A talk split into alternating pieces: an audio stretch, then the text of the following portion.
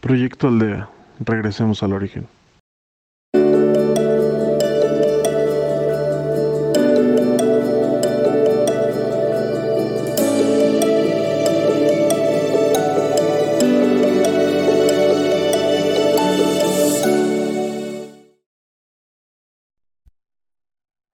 Hola, soy Carlos y si me lo permite seré tu guía en esta ocasión para que tengas una meditación profunda, enriquecedora, fortalecedora. En otras ocasiones ya hemos hablado de alguna otra manera que estamos compuestos mientras estamos en este nivel de existencia de la tercera dimensión, que somos básicamente tres cuerpos, el cuerpo físico, con todo lo que conlleva todos tus órganos, tus sistemas, tus huesos, tus músculos, tus órganos. Ese es el cuerpo físico. Tiene vida propia, requiere de cierta alimentación, de cierta rutina, tiene pues capacidades muy importantes de funcionamiento. Todos los órganos dependen de todos los órganos. Todo está interconectado. Y la verdad es que tenemos una maravilla de cuerpo físico. El otro cuerpo es el cuerpo mental emocional, en donde se integra el paquete de pensamientos y sentimientos que has forjado a lo largo de tu vida, de esta existencia. Los pensamientos influyen profundamente, determinantemente en los sentimientos y viceversa los sentimientos tienen también un impacto muy importante en la forma de pensar. Aunque cada uno es un bloque por sí mismo, están muy determinados. De hecho, en el transcurso de tu vida lo has ido conformando y uno ha conformado al otro. Este es un cuerpo que además conecta tu cuerpo físico con el cuerpo emocional, es decir, está entre uno y otro. Perdón, quise decir entre tu cuerpo físico y tu cuerpo espiritual. Por eso está en medio. Por eso el cuerpo mental emocional abarca todo el cuerpo físico y un poco más y está en contacto en su siguiente nivel con el cuerpo espiritual. El cuerpo espiritual tiene su, propia lógica de existencia. No nació cuando tú naciste y tampoco se va a morir cuando tu cuerpo físico muera. El cuerpo espiritual está más bien bajo la lógica del mundo espiritual. Por ahora está encarnado, ciertamente, está formando parte de la experiencia del cuerpo físico, de lo mental y emocional. Pero tiene su propia lógica, no está ahí por casualidad, ni tiene por qué estar sujeto a la experiencia de esta dimensión, de tiempo y espacio en una materia. Tú puedes decidir, porque tienes plena libertad para ello, cuál de los tres cuerpos es el cuerpo dominante.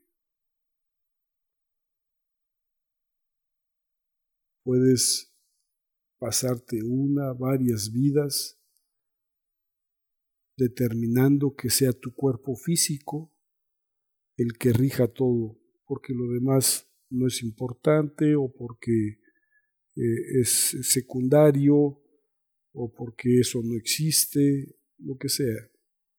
Pero tú puedes estar determinando que lo importante es tu cuerpo físico, lo que tocas, lo que toca, lo que eh, puedes ver, oír, probar, etc. Puedes incluso sumarle la importancia a la parte mental y emocional y entonces experimentarte únicamente hasta ahí. O solamente desde lo mental y emocional y minimizar el cuerpo físico. Y decir que basta con amar, con odiar, basta con pensar eh, con lógica, de manera correcta, recta, de acuerdo a los cánones de la eh, del espacio físico y el tiempo en el que estés viviendo. No es que estés mal ni bien, es tu decisión. O puedes pensar que lo único que es importante es el espíritu, y entonces decides llevar tu existencia solamente con el espíritu y todo lo demás está mal o es insuficiente. Lo físico es motivo de problema para el espíritu, este, el, espíritu está atado a un cuerpo lamentablemente y eh, eh, tienes que luchar y castigar tu cuerpo físico y tu, forma de pensar y de sentir porque es eh, insuficiente para tu experiencia espiritual porque estás enfocado únicamente a tu experiencia en espíritu. Tampoco estás mal, ni bien, tú estás decidiendo eso. ¿Qué es lo que te aporta la espiritualidad? La espiritualidad te invita a descubrir,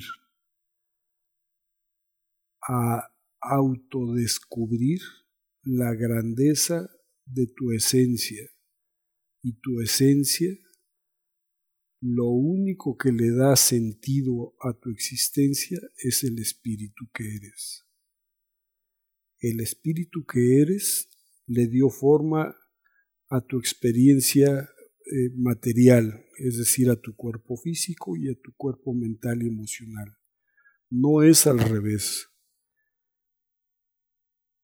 El espíritu es el responsable, el único responsable de la experiencia en la que estás en un cuerpo o en otro, en una era o en otra, con algunas personas o con otras, tu círculo familiar, social, profesional.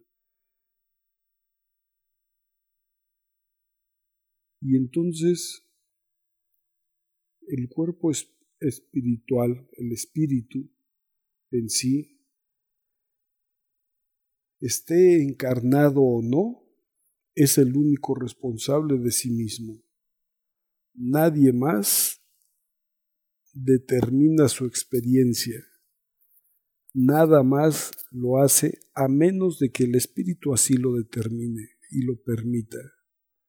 Y entonces se recarga en la experiencia de otros o de cosas propias de la existencia material eso no te exime de, de, la responsabilidad.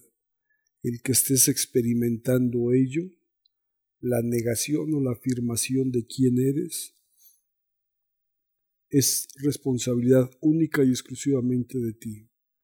En ese sentido, él, pues así me tocó, pues así me, así lo quiso Dios, pues es que no sé por qué aquí estoy, etcétera. Eso es única y exclusivamente formas de evadir lo que en esencia sí eres. No está mal ni bien, insisto. Estás en ese nivel de experiencia. Esta era que estamos iniciando, que ya iniciamos, a lo que te invita es al pleno despertar y a la plena conciencia de quién eres se acabó ya el tiempo de la experiencia en la tercera y cuarta dimensión.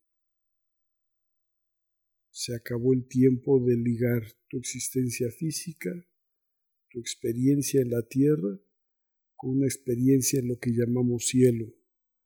Y del cielo, en cuanto se determine regresar a la tierra para otra experiencia más. Esa experiencia de subir y bajar no ha sido ni buena ni mala, ha sido lo que tú quieras que sea. Pero aún así ya se acabó. Esa época, esa era está concluida. Hasta donde hayas llegado, lo que hayas logrado, independientemente de que lo quieras o no, esa era se acabó para la humanidad.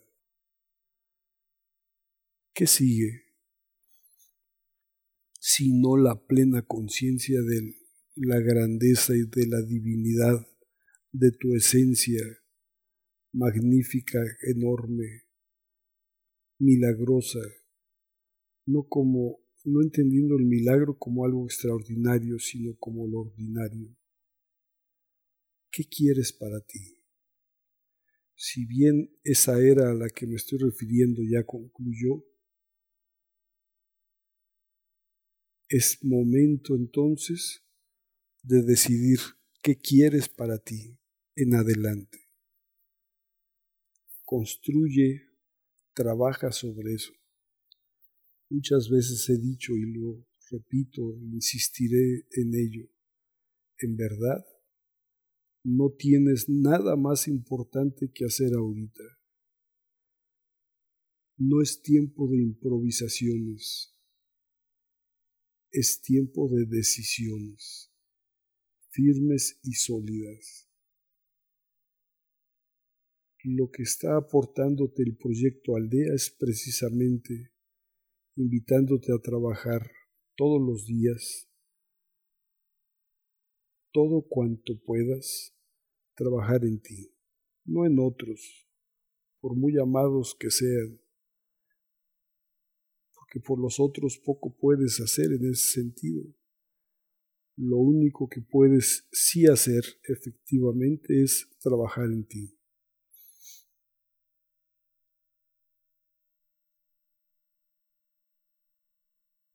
No basta con trabajar a veces algún tiempecito y luego pedir ayuda y luego otro poquito de trabajo. Lo que requieres es volcarte, volcarte hacia tu interior. Todos los días, a todas horas, en todo momento. No necesitas irte a un monasterio, no necesitas eh, elevarte 24 horas al día. Lo que necesitas es una actitud renovada de elevación, de sanación, de evolución, de ser lo que en esencia eres. Por hoy aquí lo dejo te dejo planteada esa invitación y te dejo también la invitación permanente de Proyecto Aldea para que aproveches la enorme riqueza que te ofrece diariamente de meditaciones. Y la meditación en nuestra página de Facebook, Proyecto Aldea MX, los miércoles a las 7 de la noche y que se queda grabada para tu beneficio. Que tu existencia sea siempre de luz, de paz y de progreso.